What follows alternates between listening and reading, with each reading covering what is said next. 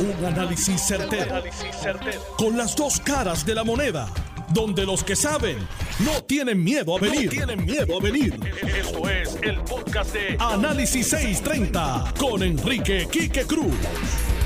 Buenas tardes, Puerto Rico. Tú estás escuchando Análisis 630. Yo soy Enrique Quique Cruz y estoy aquí de lunes a viernes de 5 a 7. Y en el área metro me puedes escuchar por el FM a través del 94.3 FM en tu radio. Miren, ya dije todo lo que iba a decir sobre lo del salario y ya también dije mi relación con él, que en este caso mi relación y mi amistad con él no tiene nada que ver con mi opinión. Porque si fuera otra persona que tiene los conocimientos y que tiene la experiencia de haber trabajado otras pandemias y que yo sé que se entrega 24/7 a esto, pues tampoco entraría en ese dilema. Tampoco. Yo lo que, y traigo el cuestionamiento, porque si tú levantas el cuestionamiento sobre lo que se está ganando, tienes que recomendarme a alguien. Tú me tienes que decir a mí, mira, yo tengo a fulano de tal que tiene todo, es más, es mejor que él y me cobra la mitad. Fantástico, vamos a sentarnos y vamos a hablar con él. Eso tampoco me da la garantía de, que vaya a ser el trabajo que Lorenzo ha hecho hasta ahora. Uno, si quiere ser grande, tiene que pensar en grande. Eso es así de sencillo. Eso es así de sencillo. Especialmente cuando estamos hablando de salvar vidas especialmente cuando todos somos vulnerables a este revolú que estamos viviendo en Puerto Rico. Miren mi primer tema de hoy. Todos los cierres que han habido gubernamentales, eso es gobierno nada más. La boletería manual en Ceiba de las lanchas, una de las oficinas de la autoridad de carretera, un cuartel municipal, en, corrección entró un sumariado y lo aguantaron. Un cura o un pastor en una iglesia porque dio positivo. y esas son las que sabemos. Esas son las que conocemos. Ahora, por ahí anda un paquetón de gente al garete, ¿ves? Y todas esas cosas están sucediendo porque aquí la gente, no el, no el núcleo grande, sino dos o tres. No se saben controlar, no se saben comportar. Y ese es el reto que nosotros tenemos. Por otro lado, usted ve a los alcaldes de municipios principalmente pequeños. Hoy escuché al alcalde de Camuy, a Gaby, que estaba hablando que el presidente de la legislatura municipal, su hija fallecieron. Pues eso le toca a Camuy, le toca a su alcalde le toca a los habitantes de Camuy de cerca y les duele. Vayan y pregúntenle a los habitantes de Camuy si ellos creen que lo que se le está pagando a Lorenzo González es suficiente o no, o es, o es justo o no. Vayan y pregúntenle. O sea, aquí hay una serie de municipios que se están jugando la vida, la vida y muchos de estos alcaldes están tomando una serie de iniciativas para evitar el contagio en sus municipios. Algunos de ellos, como la iniciativa de Camuy, Cabo Rojo, Yauco, Juana Díaz y otras dependencias, están diciendo vamos a cerrar el comercio a las 7 de la noche, las barras y otros lugares, pues hay que cerrarlos a X horas. Ellos no pueden imponer un toque de queda porque eso le toca al Estado a la gobernadora Wanda Vázquez. Pero aquí hay un núcleo grande, hay una cantidad grande de comerciantes y de negocios que lo están haciendo bien, que han gastado el dinero en que sus empleados se hagan las pruebas, en que tengan las mascarillas, en tomar las precauciones para que sus empleados no se infecten, que los empleados también se sacrifican de salir para no infectarse. ¿Y qué pasa? Que entonces viene un desordenado o una desordenada, ¡pap! y le toca por otro. Lo más probable es que no es ni culpa de ellos, sino es de un segundo o de un tercero. y le da positivo. Tienen que cerrar la oficina completa o tienen que cerrar el restaurante completo o el salón completo. Y esos son miles de dólares en pérdida en lo que vuelven a abrir, en lo que vuelven con los permisos, con los protocolos, la desinfección y toda esa situación. ¿Por qué? Por un segundo, un tercero, un cuarto por allá de lejano que no hizo lo que tenía que hacer. Y esto hoy, básicamente, mira, tiene que ver con esto. Los que me están viendo a través de notiuno.com y notiuno TV, tiene que ver con ponerte la mascarilla. Tiene que ver con más nada. No tienen que ver con más nada. Y de estar lavándote las manos lo más que tú puedas. Y de básicamente guardarte en tu casa o donde sea que tú vives. Porque no hay de otra. No existe otra forma hoy. Y el impacto que está teniendo esto ahora que volvimos a reabrir sobre nuestra sociedad, sobre la actividad gubernamental, sobre la actividad municipal, es enorme. Ahora, Vamos a decir que el alcalde de Camuy, por ejemplo, pues toma esas iniciativas.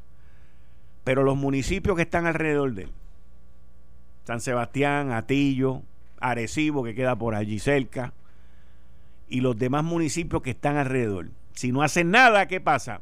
Pues no, se, eh, lo que el alcalde está buscando lograr, no lo logra, porque sus vecindarios, sus contiguos, pues no lo están haciendo tampoco.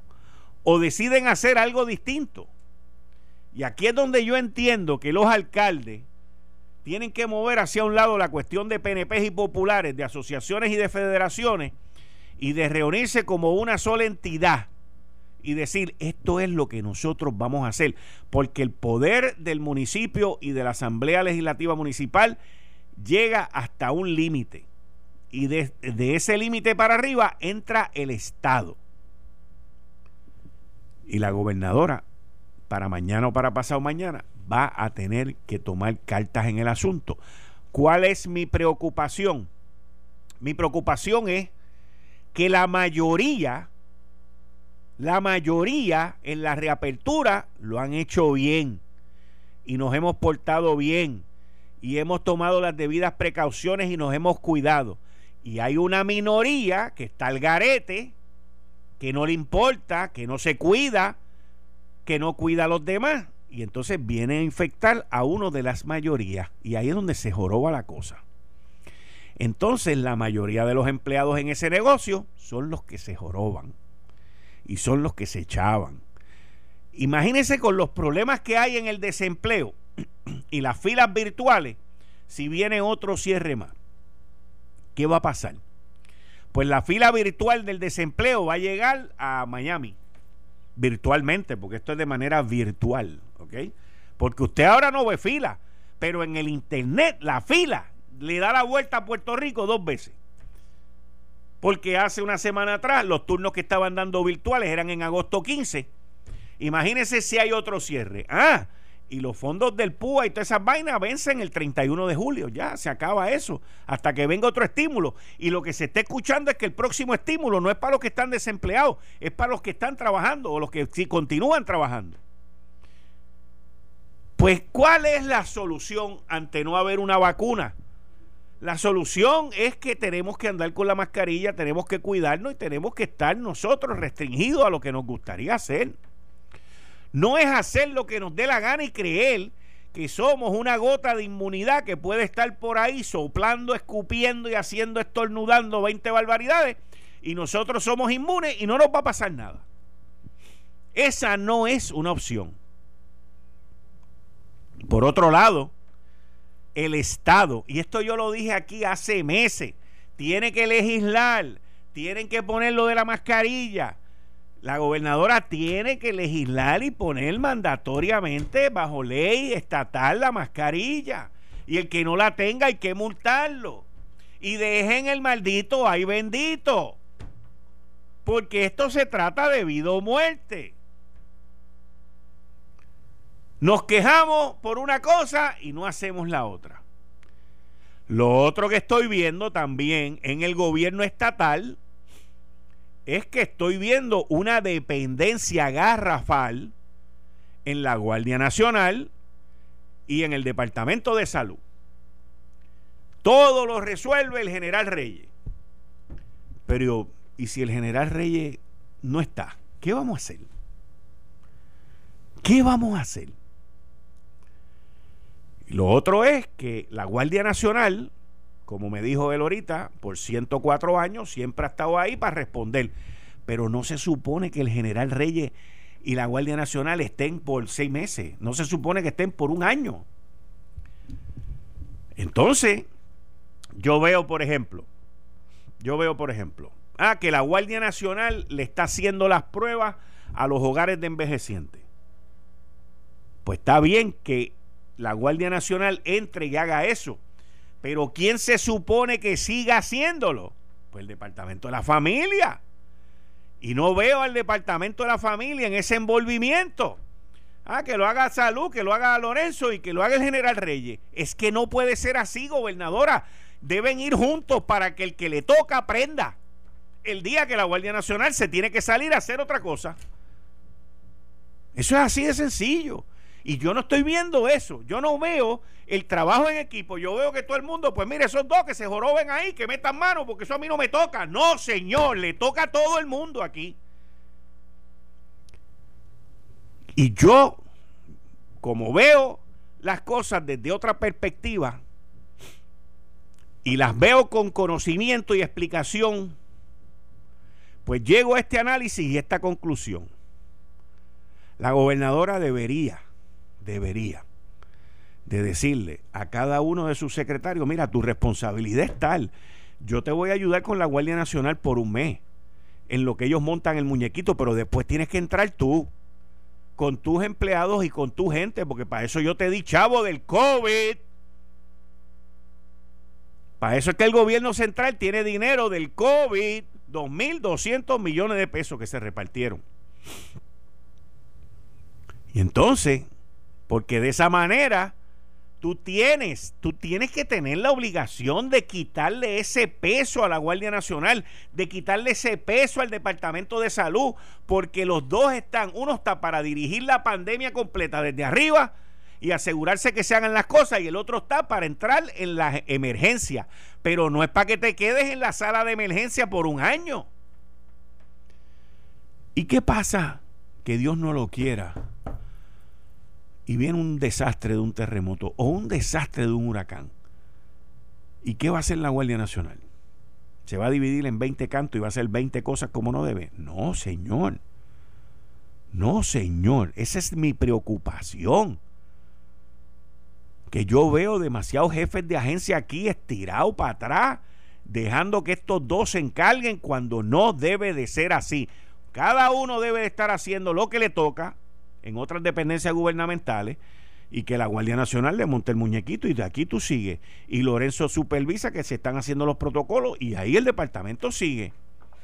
Pero no puede ser como está ocurriendo ahora, porque están mal. Los están cogiendo a los dos y los están quemando. Y por ahí saldrá alguien y diga, bueno, pero para eso, no, no, es que no es eso. Es que tenemos que prepararnos en caso de que ocurra otra cosa porque están ocurriendo otras cosas. Y no podemos tener todos nuestros recursos de emergencia en una sola cosa.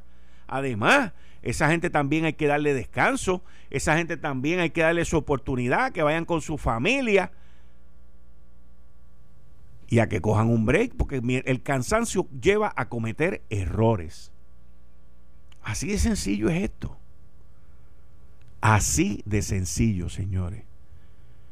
Y yo siendo la gobernadora, con todo el respeto de decir yo y siendo, y le digo a la gobernante que la orden ejecutiva y cualquier comentario que ella vaya a hacer sobre la situación que estamos viviendo actual, que empiece por su gabinete.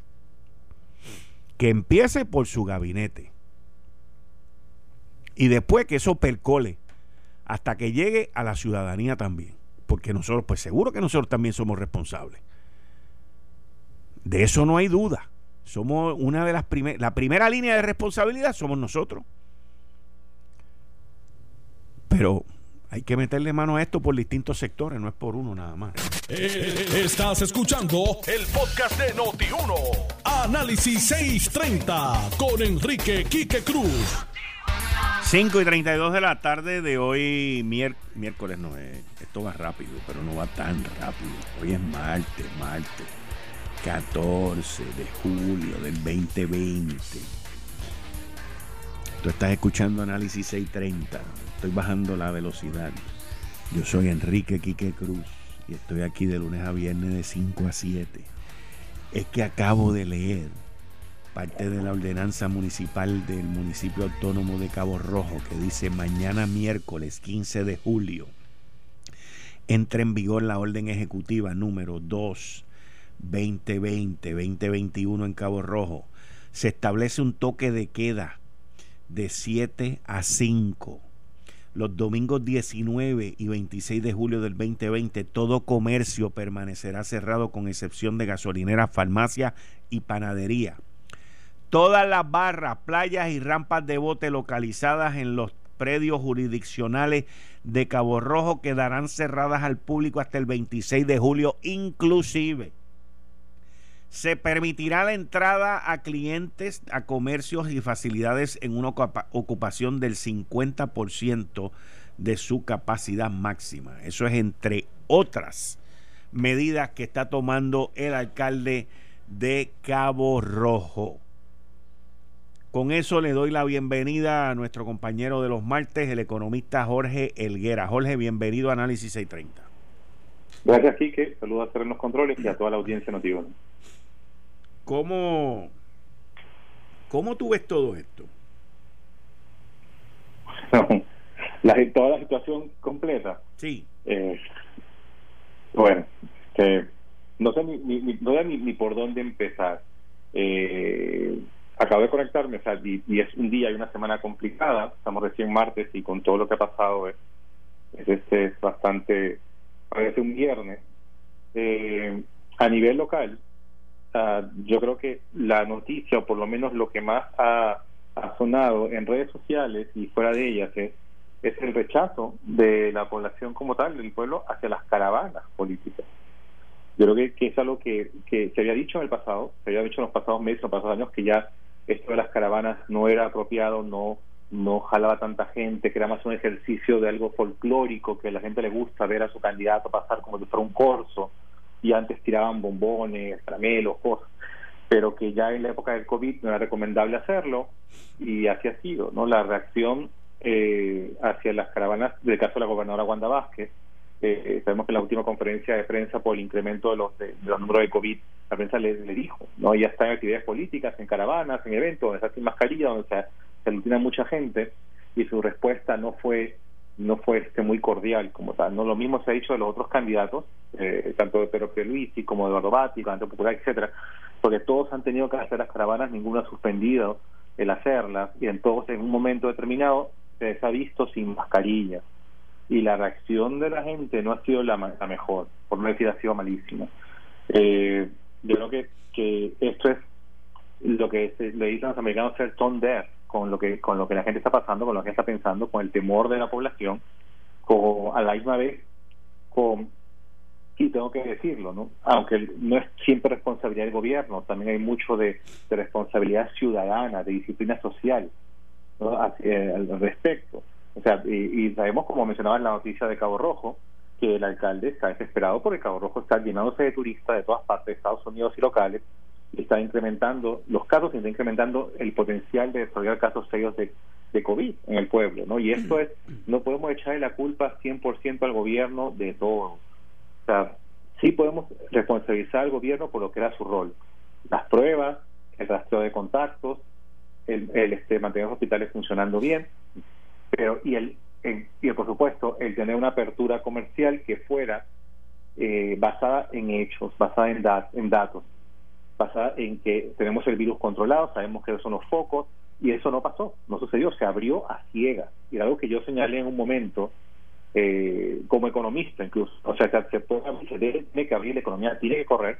Estamos viviendo una economía artificial eh, a partir de los fondos federales, inyección de dinero de Trump, que eso es cierto. No queda un televisor, no, creo que ya empezaron a llegar, pero hasta hace un mes no había un solo televisor eh, plasma LCD en ninguna tienda en Puerto Rico, no quedaban ni neveras, ni estufas, ni bocina de sonido, ni computadoras, es una cosa increíble. Y yo creo que eso dice mucho entonces de, de cómo la gente decide usar el dinero que le cae como un bono de incentivo federal, lo que para eso es. Sean televisores, sea comida como tal, se gastó, que es lo que se quería. Eh, pero también muestra el que la economía literalmente dependió en un momento y sigue dependiendo de las transferencias federales y de inyecciones eh, por el COVID, lo que quiere decir que la economía no está saludable necesariamente y cuando ese dinero deje de entrar, eh, como, como, como dijo Gustavo Vélez, en esa parte de acertado, con el dinero de, del PUA, del desempleo, del PPP, de los programas tanto para empresarios como para ciudadanos se acabe, entonces Puerto Rico va a estar en un problema serio si es que no puede producir. Eh, y eso es algo que, que, que depende que el gobierno asegure que el virus esté en control o por lo menos sabemos por dónde va para permitir una apertura ordenada. Porque imagínate qué pasa si, si no sabemos todo esto el virus, se regresa a trabajar y las plantas farmacéuticas, que son el core, el corazón de la actividad manufacturera y la economía de Puerto Rico de hoy, tienen que cerrar plantas por COVID y paralizamos producción de medicamentos y todo y equipo médico. Eso sería catastrófico y puede pasar. Y ahí el gobierno tiene responsabilidad. Por otro lado, la gente tiene, la tiene responsabilidad en no abusar de la apertura de la cuarentena. Y la gente se desbordó en las playas, se desbordó en los eventos y se desbordó también en los eventos políticos. Acá hay mucha responsabilidad de los candidatos. Yo sé que están desesperados por ganar, yo sé que se les va la vida, pero no pueden ser tan ciegos o, tan indolentes hacia lo que está pasando. Quizá usted no se, no se contagie, pero pueden contagiarse. Tenemos este caso un candidato del Partido Popular que acaba de salir positivo a COVID y en todas sus fotos en las caravanas está rodeado de niños, de muchachitos y de, y de personas mayores. esperemos que no suceda nada, pero esto es algo que, que aparta a los políticos del pueblo, o sea, los, hace ver como, como insensibles ¿no? y contribuye a crear la apatía de este pueblo hacia sus partidos tradicionales o sus partidos políticos en general. Y esto es, o sea, acá hay doble responsabilidad el pueblo no se ha portado bien, parte del pueblo, porque gran parte de Puerto Rico, y me consta, el, pueblo, el Puerto Rico se ha portado como no se ha portado ningún país de América Latina con su cuarentena, y ni como país de Europa. O sea, el Puerto Rico no salió, se quedó, se sacrificó, perdió empleos, peleó por su desempleo, hizo filas por el desempleo, recibió el dinero de Trump, no recibió, buscó como regresar a trabajar ordenadamente, la gente usa mascarillas, se cuida, usa hand sanitizer, se lava las manos, pero un pequeño sector de la población, no tan pequeño, no le importa eso y apenas se liberalizaron eh, las restricciones, salió a la calle como si como si se le acabara el mundo por darse un palo en, un chinchorro en Calle. Y esto puede ser inaudito. Sin embargo, tengo que decir que no es distinto a la forma en que se han comportado personas en otros países. Y es importante, a veces el, el puertorriqueño se autoflagela demasiado. Dice, ay, somos los peores, eso no pasa en otras partes. No, en otras partes es peor. En otras partes hay hay, ha habido especulaciones con, con, mascarillas, con oxígeno, con medicamentos que no se ven en Puerto Rico. El Puerto Rico es bastante solidario en ese asunto. O sea, no crean que realmente lo que pasó en Puerto Rico es único. Ha pasado de forma peor en otros países. Ecuador, Chile, Perú tienen unos brotes de, coronavirus impresionantes, motivados por, unas, por varias razones, eh, pero también hay un porcentaje de la población que no hizo caso a las advertencias y apenas se liberalizó la cuarentena, pues salieron a, a, divertirse. O sea, sucede igual en otras partes, y eso es importante decirlo porque no es algo único de aquí. Sí hay una diferencia y es la diferencia en la que los gobiernos han trabajado el coronavirus. El gobierno de Puerto Rico es un desastre a nivel de manejar la epidemia en términos de sencillamente recoger lo más fácil la data de los, los datos de los infectados, de los de los de hacer el rastreo de contactos que recién está empezando y en esto pues sí sí hay que señalar que el gobierno también promueve. el gobierno dice que podemos volver a salir, se, se restringe, esa, pues se elimina parcialmente el toque de queda, se muestra a las 10 de la noche, se abren los negocios los domingos, se vuelve al trabajo.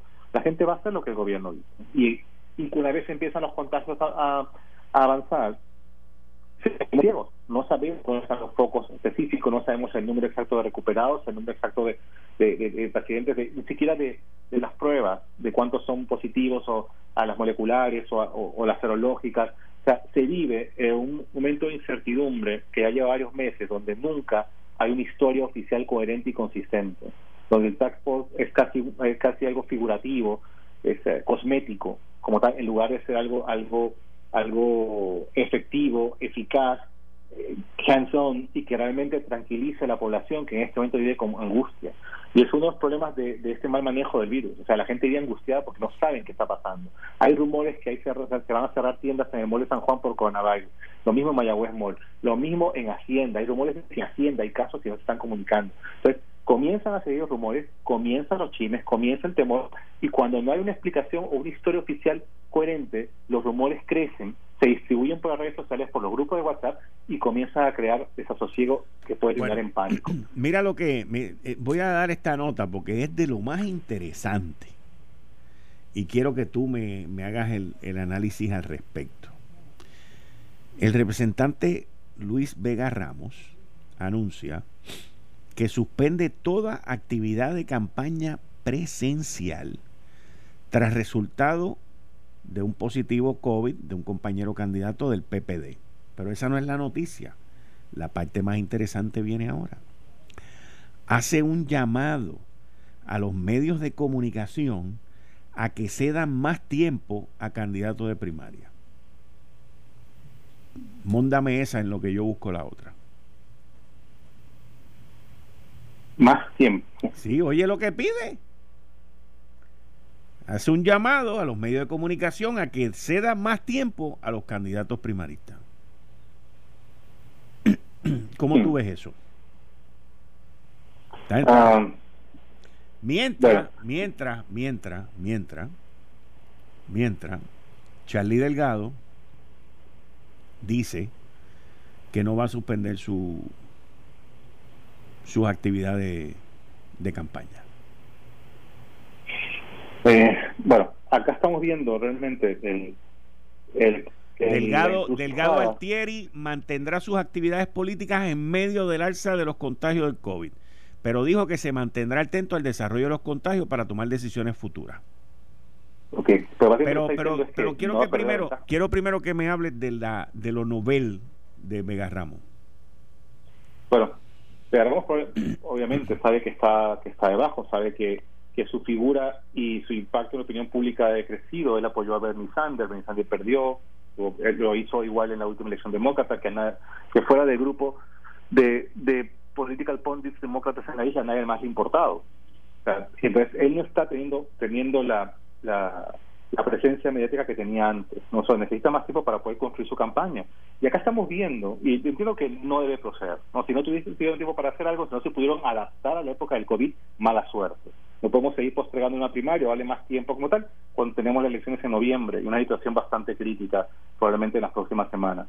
Creo que los candidatos tienen que llorar, ir a llorar a la maternidad y adaptarse. Aquí hay gente que ha perdido empleos, aquí hay gente que la vida está trastocado y, no, y nadie está pidiendo acomodos razonables comparar para ellos. O sea, si no pudieron tiempo, si hubo mis problemas, pues para eso es que ellos corren y tienen que adaptarse a las circunstancias. No lo pueden hacer, pues quizá no sea la mejor persona para tener un, puesto en la legislatura eh, en, próximo, en, los próximos cuatro años. Y esto es, este, aparte de para Cultura Ciudadana, otros movimientos que han estado envueltos en una serie de controversias con la Comisión hasta de Elecciones, la gente está cansada, está harta. El pueblo puertorriqueño está cansado, harto y no está dando el borde de una uña de espacio a ningún partido político ni ningún candidato para venir otra vez con los discursos retóricos, con el populismo demagógico de siempre. La gente está, no solamente está asustada, esta molesta y esta falta de esperanza. Y ningún candidato, ni uno, le está comunicando hasta ahora esa esperanza, esa, esa, salida a la gente. No hay todavía un discurso positivo de ningún candidato que no sea las mismas líneas recalentadas de 1992. no está pasando. Eh, y que el caso de Delgado, yo creo que Charlie Delgado va a hacer campaña aquí venga el apocalipsis a la tierra porque tiene que hacerlo, porque está ganando o está muy cerca de Batia. O sea, Charlie Delgado está encontrando con una oportunidad, la oportunidad de su vida, que de pronto, ante la ausencia de Héctor Ferrer, que en paz descanse, de Willy, este, de Willy Miranda de Caguas, que falleció hace unos cuantos años también, eh, el Partido Popular tiene un vacío de poder como tal, y solamente queda Eduardo Batia, que no es muy carismático, buen candidato, podría ser un buen gobernador, pero no tiene carisma, Carmen Yulín, que está muerta entre el Partido Popular, y Charlie Delgado aparece como una figura emergente y está teniendo la simpatía del pueblo porque a diferencia de Eduardo, a diferencia de Carmen Yulín, Charlie Delgado es carismático, cae bien, tiene el factor simpatía del pueblo por, porque tuvo una, una personal también muy lamentable hace poco, o sea que tiene el goodwill de la gente, proyecta bien, comunica bien, se ve pausado, tiene muchas líneas de ataque que ya de pronto se la sacarán, pero es un candidato que genera más pasión que la que genera Eduardo Batia. Y eso, lo tiene él en las encuestas, en las 20 encuestas que ruedan por ahí, algunas veraces, otras falsas, lo tiene, si no ganando, empatado o muy cerca de Eduardo Batia, algo que no, esperaba, que yo mismo no esperaba. a él, en esa situación, le corresponde hacer campaña y yo avanzar por encima sea como sea, porque tiene que salir, tiene que hacerse ver, tiene que salir de su círculo de influencia en el área de Isabela y venir a San Juan comenzar a unirse y no puede parar campaña. Si para campaña, probablemente Eduardo Bate le, tome la delantera, el candidato favorito de los populares, es candidato favorito que yo entiendo que debe ganar la primaria popular, pero Charlie tiene una oportunidad de oro y es una oportunidad única. O entiendo el que no que no quiera eh, parar campaña, pero está tomando un riesgo, está arriesgándose a que si hace campaña empeora lo del COVID, van a que regresar a sus cuarteles de invierno en Isabela y peor aún, qué es lo que pasa si alguien de su campaña termina enfermo de COVID, contagiado de COVID, o si van a visitar a doña a doña eh, Tata en, en Orocovis y de Tata se enferma de COVID de 80 años. Y eso es algo que los candidatos tienen que tener muy en cuenta, que al momento que alguien de sus caravanas o la gente a la que visitan salga positivo a COVID o puedan, yo no quiero que pase, transmitir el COVID a través de estas concentraciones públicas, la gente los va a señalar como responsable. Y eso es algo que está jugando en este momento este Charlie, pero entiendo su motivación. Quiere ganar, tiene chance de ganar la primaria popular y si gana la primaria popular tiene chance de ganar una gobernación de Puerto Rico. hay que interesar, hay que interesar. ¿El juego le puede salir bien? Pues súper. Si el juego le sale mal, pues entonces es una apuesta que, que le va a pedir factura más tarde. Él tiene que arriesgarse porque él no tiene nada que perder. Exactamente. O sea, Exactamente. él es el Rocky de esta, de esta película el underdog y la gente siempre ama al underdog. Mira, tengo los cinco minutos con mi psicólogo y los necesito. Cuando vuelva, quiero tocar el tema contigo. ¿Tú crees que Charlie está adelante, está pegado? ¿Qué tú crees dónde está Charlie? Pero me contesta cuando regresemos con César Vázquez y Francisco González. Cinco minutos con mi psicólogo, el doctor en psicología, doctor Abdiel Cruz. Bienvenido como todos los días. Buenas tardes. Buenas tardes, Quique. Buenas tardes a todas las radio, radio audiencia y buenas tardes al compañero que acaba de, dialogar con usted también. Bienvenido. Sí, buenas tardes. Saludo a él también. Eh, hoy estaré trabajando. Yo he estado observando en la noticia un serio problema que lamentablemente se percibía que iba a venir. Y es en los centros de cuidado de envejecidos o adultos mayores. Creo que usted comentó hace poco. Sí. Eh, la situación es caótica debido al primer lugar que los equipos de servicio salen y entran, ¿verdad? Eh, yo no veo ningún protocolo del departamento de la familia que es quien licencia esos centros. De hecho, yo me cuestiono por qué lo licencia el departamento de la familia cuando hay una OPEA, uno, una oficina o procurador o procuradora de, de adulto mayor. Pero eso es un cuestionamiento de política pública. Ahora, yo sí tengo unas recomendaciones, estaba leyendo documentos internacionales, eh, cómo manejar la entrada con ocho recomendaciones en hogares de residencia. Cuando decimos hogares de residencia, nosotros le llamamos la égida en Puerto Rico, ¿verdad? Eh, o le llamamos los hogares de envejecidos. Eh, yo tuve, voy a hablar una experiencia, no lo tenía por aquí, pero lo voy a decir.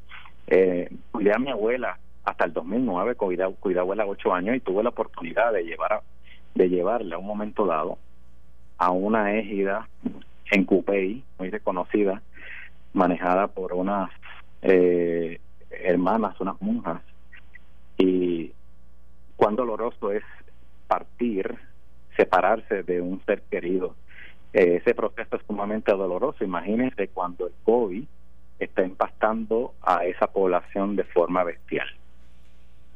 ¿Cómo podemos construir el control de la pandemia, construir un sistema que controle dentro de los eh, hogares residenciales y que por lo menos pueda garantizar a los familiares eh, máximas eh, garantías, ¿verdad?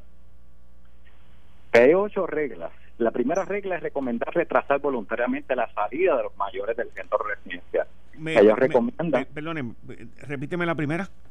La primera es recomendar que no salga, retrasar voluntariamente la salida de los mayores, de los adultos mayores o de los viejos del centro de residenciales. O sea, es no salir. No salir. Pero debe ser voluntariamente debido, en primer lugar, que eh, los adultos mayores no todos tienen demencia, hay algunos que tienen buena conciencia y son personas extraordinarias que tienen un dominio racional que pueden tomar decisiones. ¿Qué? ¿La segunda? Segunda, se aconseja tener en cuenta que un solo contagio obligaría a producir visitas, eh, prohibir, perdón, visitas en el centro. Así que si se aconseja que cuando la noticia surge de que hay un solo contagio, uno solo, eh, ya eso es un riesgo a toda la población. Así que eso obligaría a prohibir todas las visitas.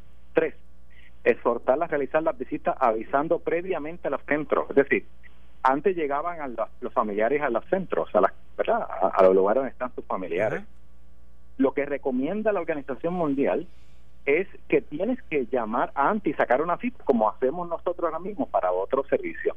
Cuatro, se sugiere que el, usuario únicamente, el usuario del adulto mayor, únicamente salga solo acompañado por cuidadores habitualmente de ellos, no con nadie más.